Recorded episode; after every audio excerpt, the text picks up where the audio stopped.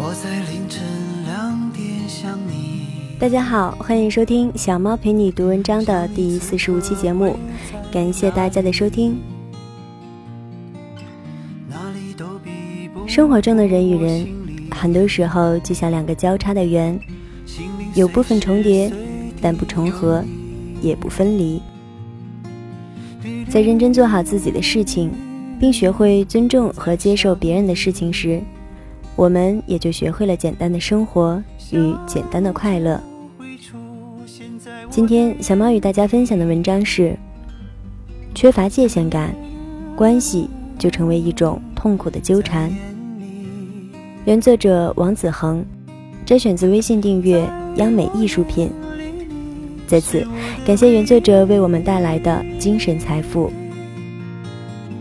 我的生活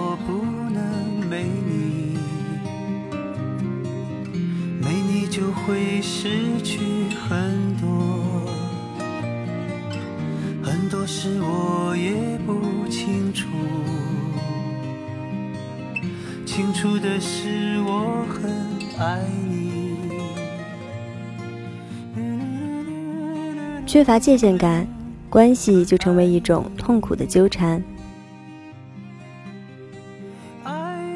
引言：当一个人缺乏界限感时，常常会把自己托付给他人，邀请他人跨入自己的界限，也常常把自己的意愿强加于人，强行跨入他人的界限。在这个个性彰显的时代。竟然还有如此多的父母越俎代庖，左右儿女的恋爱与婚姻，使得儿女或选择孝道，或独自品尝痛苦和遗憾，或坚守爱情却在愧疚中挣扎，或左右为难，仍在十字路口痛苦徘徊。这些都是谁惹的祸？这是中国人模糊的界限感惹的祸。中国是一个重亲情和连接，但缺乏界限感的社会。记得小时候，从城市返回农村的父母，因习惯于关着院门而遭到邻里非议，因为面对关着的院门，他们不能像走进自家院门一样心无芥蒂。院门这个界限令他们很不舒服。如果界限感仅限于物理上的个人空间或者家庭空间的话，随着中国的城市化和对个人隐私的日益尊重，中国人的界限感已经大大增强。但是，对于心理层面上的个人空间和家庭空间，中国人的界限感依然是非常模糊的。而正是这种模糊的界限感，引发了人际关系中的太多的痛苦和无奈。事实上，这个世界只有三件事。第一件事是自己的事儿，第二件事是别人的事，第三件事是老天的事。这三件事已经清晰划分了我们自己的界限。自己的事只能自己做，不要托付他人；别人的事。只可以尊重和接受，不要强加干涉，也不应该干涉。老天的事，好好配合。天下雨就打伞出去。生在一个贫穷的家庭，就得学会简朴生活。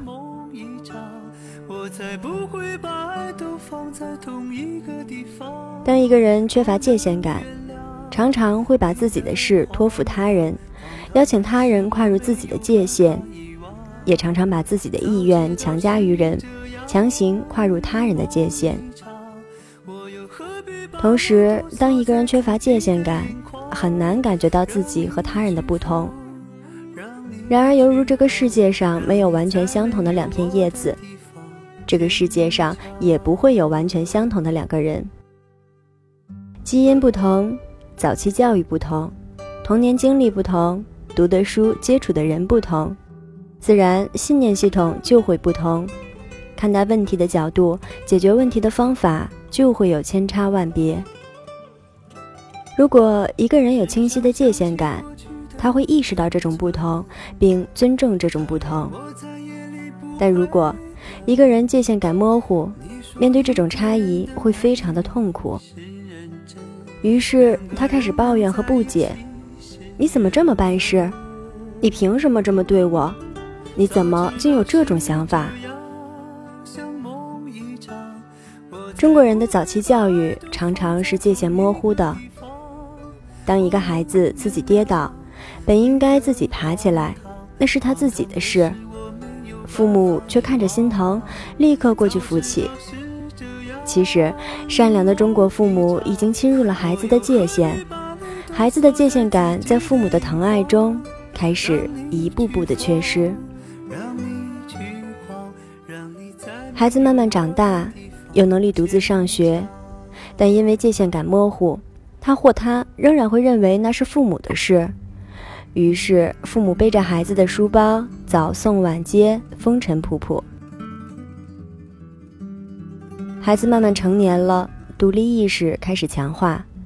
孩子觉得上什么学校是自己的事，和谁谈恋爱是自己的事，嫁给谁、娶谁是自己的事。但很遗憾，和父母的界限早已被打破，而且被打破已经有很多年。而且可笑的是。孩子一边大声宣告恋爱婚姻是我的事儿，一边把找自己做的工作、买自己住的房子看成是父母的事。于是，父母在这种模糊的界限中，仍然觉得你的高考志愿是我的事，你的恋爱婚姻是我的事。于是开始冲突，于是开始痛苦。中国关乎高考志愿、恋爱婚姻这样的大事，也不仅仅是父母的事，还是七姑八姨的事。那份关心似乎全是他们自己的事，看似是一份帮助、一份关心，但却是害了孩子。因为很少有人是以孩子的角度去做考量的，而是把自己当成了那个要娶要嫁的人，把孩子的恋人当成了自己要嫁要娶的人。然后把自己的意愿拿出来，努力的、充满热情的、苦口婆心的，令其意见最终得以实施。不仅如此，孩子带着模糊的界限感开始与恋人互动，每天计较着我爱你多些还是你爱我多些。不仅如此，孩子带着模糊的界限感开始与同事互动，本不应该自己承担的。却不会说不，本应该自己承担的，却又常常把责任推给他人。不仅如此，有一天，孩子也有了孩子，于是他或她带着模糊的界限感，开始与自己的孩子互动。如此继续，会造成很多代际传承模式，造成家庭悲剧的轮回，关系就成为一种痛苦的纠缠。所以，明确哪些事是自己的事，哪些事是别人的事，守住自己的界限，也不要侵犯他人的界限，让界限感清晰起来。就让我们从现在开始吧。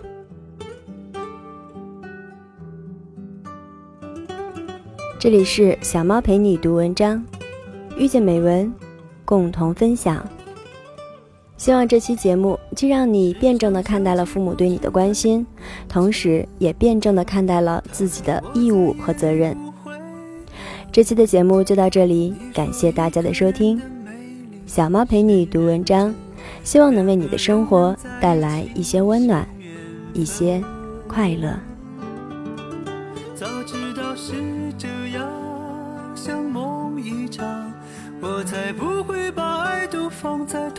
个地方，我能原谅你的荒唐，荒唐的是我没有办法遗忘。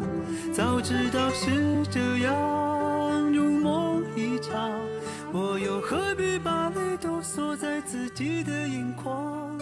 让你去疯，让你去狂，让你在没有我的地方坚强。